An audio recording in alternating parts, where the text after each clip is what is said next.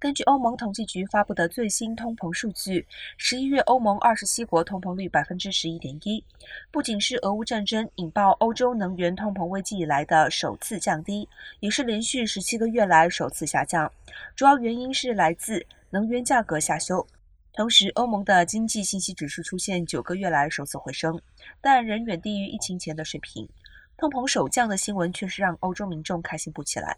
比利时首都布鲁塞尔今天再度出现大型罢工，机场、火车、地铁大幅停摆，抗议能源价格居高不下，薪资跟不上通膨。